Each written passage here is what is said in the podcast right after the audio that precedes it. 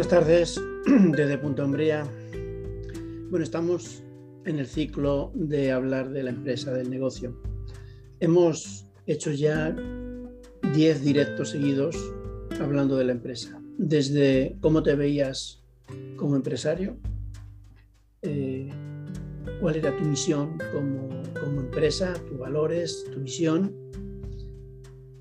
Y hemos ido aprendiendo muchas cosas. Hemos ido aprendiendo que aunque al principio tú seas la misma persona en todos los sitios, cuando has hecho tu mapa de roles, ves que está repetido en muchos sitios. Luego hemos visto que hay gente que te está ayudando. Hemos visto cómo generar valor para tus clientes, cómo ir atrayendo a los clientes específicos. Hemos diseñado un modelo de negocio basado en tu modelo de vida personal.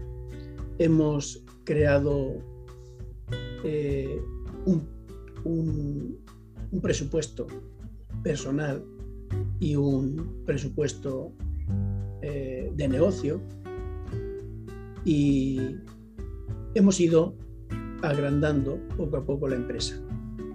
Pero nos queda un aspecto importante que es el que realmente hace crecer la empresa y además hace que tú no estés dependiendo de la empresa y que la empresa no dependa absolutamente de ti. Y es formar el equipo que pueda llevar la empresa a donde tú quieres que vaya. Hemos visto que el líder eres tú o el consejo de, administración que lo lleve o los socios que estén creando esa empresa. Pero el líder no puede ser líder, no puede ser eh, al mismo tiempo gerente y no puede ser al mismo tiempo trabajador. Es muy difícil porque no hay tiempo para todo. Y si tú trabajas en tu empresa, posiblemente no trabajes para tu empresa. Y lo importante es el líder y la dirección, el mantener la política de la empresa, el mantener los valores, el mantener la misión y el mantener la visión, porque en eso se basa todo. Pero viene un problema y es cómo eliges a la gente que puede ayudarte a desarrollar ese propósito, misión y visión eh, de la empresa, pero que te acercan a vivir el tuyo propio. Y ahí tenemos realmente muchas dificultades. ¿Cómo se hace normalmente? Pues normalmente se contrata a una empresa de contratación, de busca de talentos, tú le dices el perfil que quieres y te traen a la persona en principio adecuada para ese puesto de trabajo. Pero casi siempre está basado en conocimientos, está basado en habilidades, pero muy pocas veces está basado en actitud y en valores. Y a nosotros nos gusta que lo principal sea lo que marcamos en la política, los valores, la actitud, la forma de ser y también la misión que tenga esa persona. Yo he visto muchas veces que se han creado empresas y luego han contratado por, por agencias de contratación realmente buenas y que eso ha sido un fracaso. Y cuando contratamos a una persona que no es la que nosotros queremos, nos genera muchos problemas. Una de eficiencia, otra es de costes y otra es incluso de problemas legales. El problema de ineficiencia es porque mm, no hacen lo que queríamos que hiciesen con los recursos que le damos. Y eso nos genera un problema de baja rentabilidad de la, de la empresa. Que nos generan costes, nos generan costes de contratarlo, de traerlo, de adaptarlo, de enseñarle e, incluso de formarle continuamente para luego despedirle. Y eso nos genera muchísimos costes y nos hace que la empresa sea ineficiente. Muchas veces, casi siempre, la rentabilidad de una empresa no depende del producto y el servicio que venda ni de los clientes que tengan, sino de las personas que están trabajando en esa empresa. Siempre se dice que los, los clientes son lo primero. Para mí no son los clientes lo primero. Para mí lo primero es el líder, la misión y la visión y después el equipo. Y estamos hablando ahora del equipo. Tenemos que atraer y contratar al mejor equipo, el imprescindible y necesario. Tenemos que retenerle, formarle y ayudarle a progresar y después que sea lo más eficiente posible y que se convierta en las mejores personas que estén llevando la empresa. Cuando eso no lo hacemos bien, la empresa no funciona. Y el principal problema de esto es la contratación. Yo no voy a dar pautas de contratación, pero sí unas normas generales.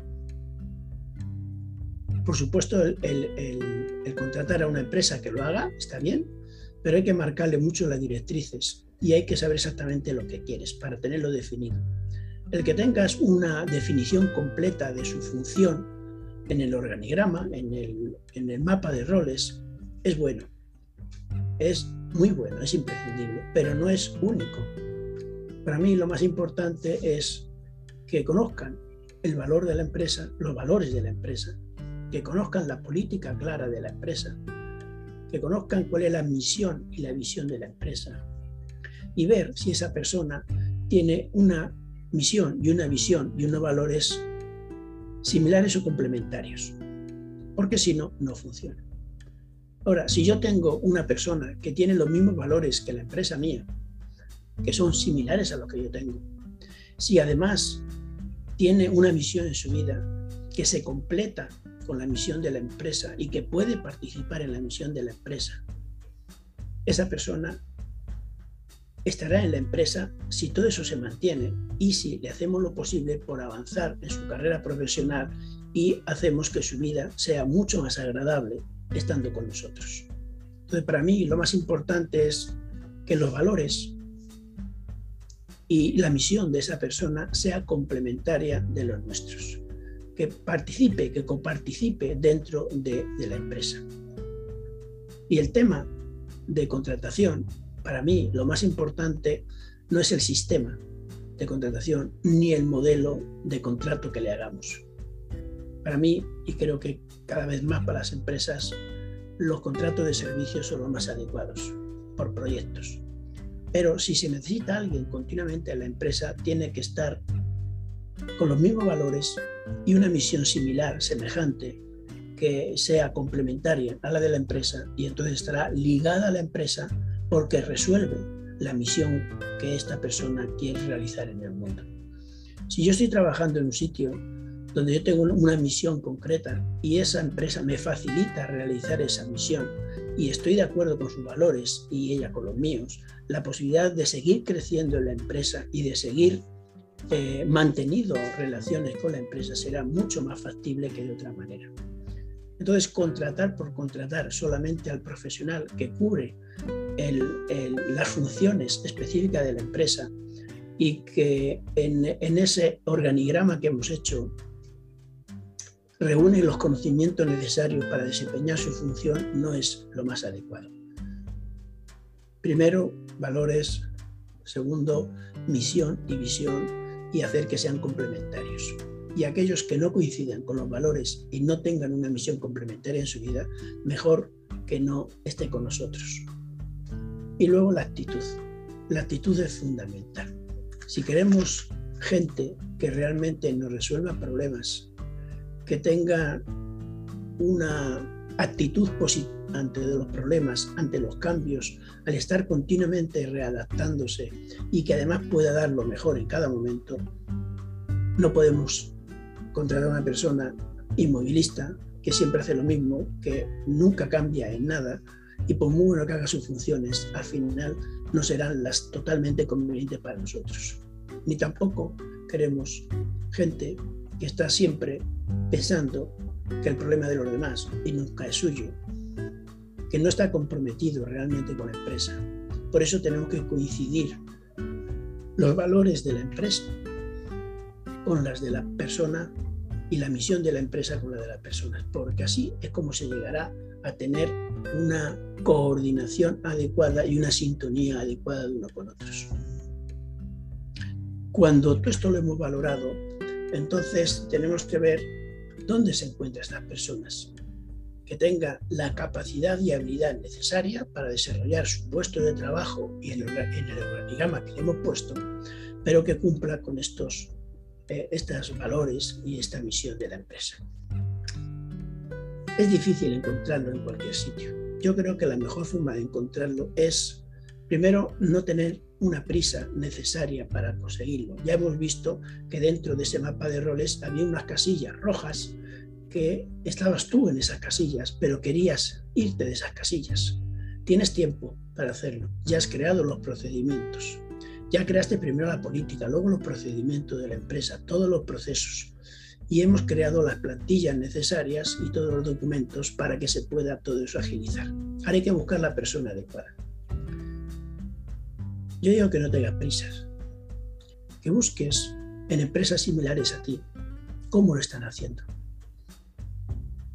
Si esas personas están realmente comprometidas, si están haciendo las cosas bien, si eh, son más adaptables a nuestra empresa y se pueden encontrar mejor en, esa, en nuestra empresa.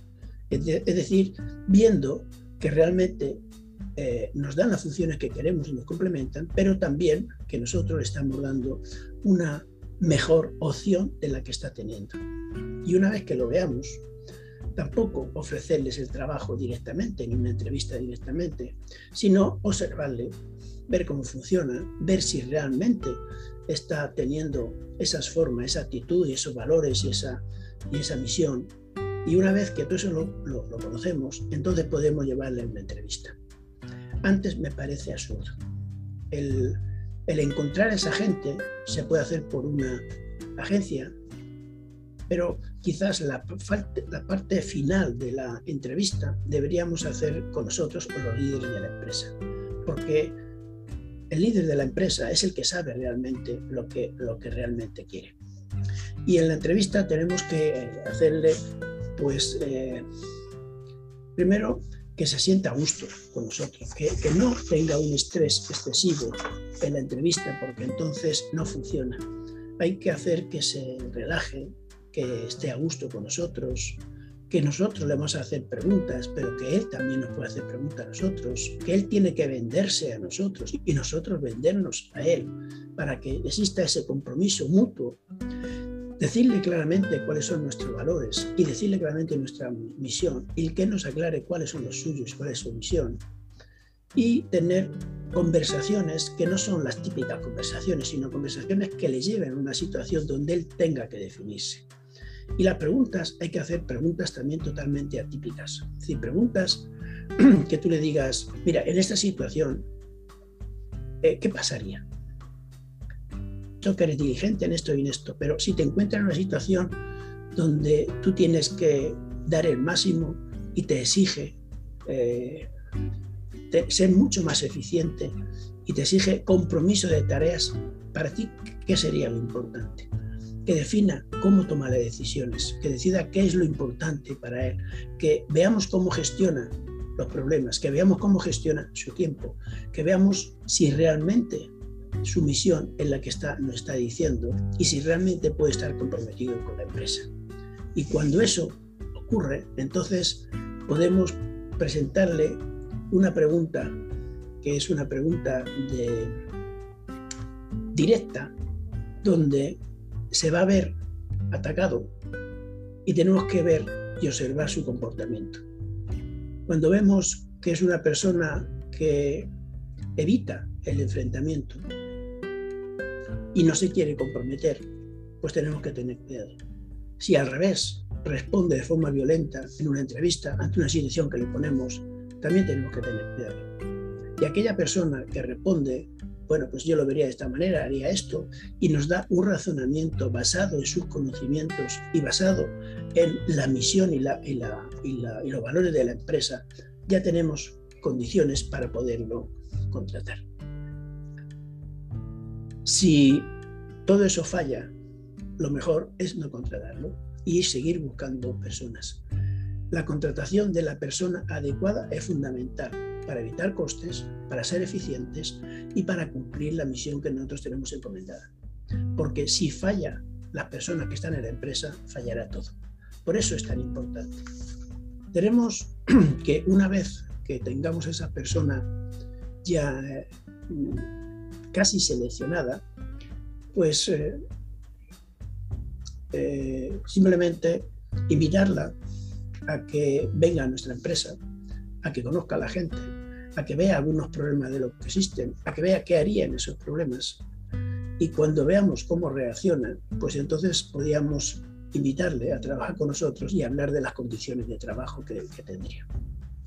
Yo siempre quiero que esas condiciones, si pueden ser, sean, sean por objetivos, por proyectos, porque así cada uno desarrolla lo mejor que tiene. Eh, cuando digo de proyectos, quiero decir que tú te encargas de esto, lo queremos así, así, hablemos con ellos, lo tengamos totalmente definido, delegamos todas esas funciones y él nos presente en su ritmo, en su forma, en su forma de trabajar. Me da lo mismo que sea presencial, no presencial, sino que al final, en el tiempo que hayamos dicho y como lo hemos dicho y con todas las especificaciones que, que hayamos puesto, ese trabajo se realiza. Porque esa es una forma muy buena de ir conociendo a la gente cómo funciona y de ir conociendo cómo podemos tenerlos dentro de nuestra plantilla. Cuando son funciones específicas, sí podemos tener una contrata, pero la mayor de las veces prefiero que sea por proyectos porque es una forma mejor de que él dé lo mejor que tiene y nosotros también demos lo que, lo que tenemos. Y en esa colaboración seguiremos avanzando en nuestras relaciones. Es un proceso similar al del enamoramiento y luego ir buscando cosas que incentiven a que eso se siga avanzando y creciendo. Cuando ya estamos seguros que va a trabajar con nosotros, la bienvenida que le hagamos, el procedimiento que tengamos escrito de bienvenida es fundamental. Y además ese procedimiento deberíamos de, para situaciones similares, similares eh, a esa persona que ha entrado cuando ya esté funcionando plenamente, que sea responsable de ese procedimiento para que lo mejore y la gente que entre se sienta mucho mejor del que ella, él se haya sentido al entrar. Y luego tenemos que enseñarle muy bien todos los procesos que tenemos de funcionamiento de la empresa para que lo conozca perfectamente. Y en ese procedimiento tenemos que tener también un procedimiento específico de capacitación. Ya le hemos hecho un procedimiento de bienvenida, ya conoce a todo el mundo, ya se ha adaptado, ya está funcionando. Y ahora, ¿qué quieres? ¿Cómo quieres que tu carrera profesional sea? ¿Te lo podemos dar aquí? Sí, pues vamos a hacer un planteamiento de capacitación. Un planteamiento de capacitación que tiene que existir estos procedimientos para todo el personal de la empresa, incluso para el líder, porque el líder tiene que estar mejorando continuamente, porque la mayoría de las veces en las empresas y más en empresas pequeñas, la limitación del crecimiento de la empresa y de la mejora de la empresa está en el propio líder. Por eso el líder tiene que estar trabajando continuamente en su capacitación. Pero no solo el líder, sino todos los responsables, todos los jefes de área y todo el personal tienen que estar involucrados en un procedimiento de capacitación. Porque así es como podemos mejorar a los, trabajadores, capacitar mucho más a las personas, retenerlos y además hacer que cada vez sea más eficiente. Y también tenemos que ponerle retos y objetivos continuamente, porque nosotros estamos eh, teniendo retos continuamente en la empresa. Esos retos se tienen que transmitir a todas las personas y todas las personas tienen que tener objetivos claros y retos para conseguirlo, que sí siempre sean un poquito mejor, siempre sin pedir o mejorando la calidad de vida que tenga esa persona. Si conseguimos que su calidad de vida sea lo más adecuado posible, que su misión personal se complemente con el nuestro o viceversa, y que además esté cumpliendo todas las funciones y esté exigiéndose retos y lo vayan cumpliendo, esa persona se quedará con nosotros durante el periodo que sea, pero será un periodo largo donde nos ayudará a nosotros y nosotros a él a seguir creciendo y a seguir eh, viviendo una vida más o menos feliz. Cuando eso no se cumpla, bueno, siempre hay eh, momentos, siempre hay periodos donde ese feeling se empieza a perder y ellos cambian, nosotros cambian y se puede empezar a ver las cosas de otra manera. Pero tenemos que intentar conseguir que se retenga el mayor tiempo posible en la empresa porque eso supone una mayor eficiencia para la empresa y una mayor rentabilidad para la empresa. Cuando la situación ya sea estable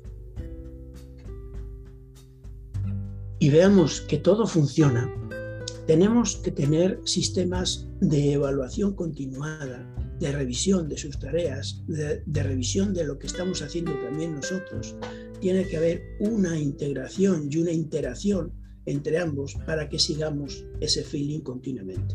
Y si en un momento dado, en esas evaluaciones continuas que estamos haciendo, se va desviando de lo que nosotros queremos o nosotros nos desviamos de lo que él quiera, tenemos que llegar a compromisos para arreglarlo, para que los conflictos que se vayan creando no lleguen a problemas, se resuelvan lo antes posible y, y tengamos una relación estable. Y si eso no se cumple, que llegamos al convencimiento de no es necesario o hemos desviado o desviado para que exista la separación lo menos costosa para la empresa y para él, de forma que él pueda recuperar toda su vida, incluso en mejores condiciones que tenga con nosotros, y nosotros recuperar la actividad también con la ayuda de él para que no haya ningún conflicto. Cuando eso se está produciendo, entonces estamos teniendo una formación de personal adecuada, estamos contratando a la mejor gente, la retenemos lo mayor posible, nos crea mayor beneficios y estamos en una situación de confianza y de tranquilidad. Cuando eso no ocurre, los equipos de trabajo se vuelven conflictivos, se vuelven eh, inestables y eso a quien más perjudica no es a la persona que está trabajando con nosotros, sino a la propia empresa. Entonces, para el bien de la empresa tenemos que tener equipos estables, equilibrados, de confianza y que, por supuesto, tiene que haber conflictos, pero conflictos que se resuelven amigablemente y que nos puede llevar al crecimiento de ambos. Si no estamos pensando como empresa en el crecimiento y en el desarrollo de las personas, difícilmente podamos cumplir nuestra misión y nuestra visión como empresa. Y aquí ya os dejo la dificultad de tener gente alineada con nuestro propósito y una misión es grande, pero si se consigue, da estabilidad. Si además tiene los conocimientos y habilidades necesarias, la actitud adecuada y está alineado con los valores de la empresa, tendremos un personal totalmente adaptable y será lo que nos diferencie de cualquier empresa competente con nosotros. Nada más, el próximo eh, día veremos cómo vamos pasando de la empresa a la persona y seguiremos trabajando cómo desarrollar al personal de la empresa. Muchas gracias y nos vemos el siguiente lunes. Hasta luego. Mi propósito es vivir una vida en plenitud, desarrollando mi día perfecto que tengo perfectamente definido y cumpliendo mi misión y mi visión. Mi misión es que otros puedan vivir también una vida en plenitud haciendo lo que les gusta y quieren hacer, siendo expertos en aquello que hacen y generando un gran valor para los demás, es decir, desarrollando totalmente su talento. Mi visión dentro de esta misión es muy simple, ayudar al menos a 100 personas al año directamente a través de los programas que facilito e indirectamente a miles de personas a través de todo el contenido que desarrollo de forma física y online. Mi lema, tú puedes vivir la vida de tus sueños. Mis hashtags son vivo mi sueño, vivo mi vida, soy productivo y eficiente y soy productivo. Cualquier oyente puede encontrarme con mi nombre completo, Fausto Andrés Fúnez, en las redes sociales también como tu mentor coach de negocios y Fausto Andrés Coach, especialmente en Instagram. Todo el contenido, de una u otra forma, se refiere a cómo ser más productivo y eficiente para conseguir vivir tu sueño con equilibrio en todas tus áreas y ser feliz. Dispongo de varios programas que imparto de forma online o mixta. Uno es Ultra Productividad Integral, UPI, con una duración de tres meses. También tengo un mastermind de mejora continua con una duración, una duración continua. Es una, una membresía mensual para aquellos que han realizado los anteriores programas. Y también Finanzas Personales Fáciles, FPF, y un mastermind de Finanzas Personales Fáciles. Podrás acceder al contenido gratuito en mi blog, soyproductivoyeficiente.com, en mi canal de YouTube y fanpage tu mentor coach de negocios en mi Facebook Live Soy Productivo y Eficiente y en este podcast. Además de otros contenidos con mi propio nombre eh, en las redes. Asimismo, realizo una formación challenge gratuita 5 o 6 veces al año con el nombre Soy Productivo y Eficiente. Esta es una formación de una duración variable entre 5 y 7 días a través de Facebook Live y de WhatsApp. Es totalmente gratuita. Puedes apuntarte para la siguiente formación en fausto.soyproductivoyeficiente.com like soy productivo y eficiente. También si quieres hablar personalmente conmigo y comunicarte cuando quieras, lo puedes hacer a través de cualquiera de las redes sociales o bien en este podcast o solicitando una cita previa conmigo en, el enlace fausto soy productivo y eficiente.com. Esta emisión del podcast será semanal. Emitiremos todos los miércoles por la tarde. Actualmente este podcast no está patrocinado por ninguna empresa, solamente por mí mismo y mi propia empresa. Este podcast nace con la ilusión de poder ayudar a alguna persona a realizar el cambio que necesita para vivir la vida que desean, sobre todo en mentalidad, en creencias y pensamientos que son la causa de todo cambio y son la causa de nuestros resultados que son sus efectos. Y nace para permanecer en este u otro formatos de forma indefinida.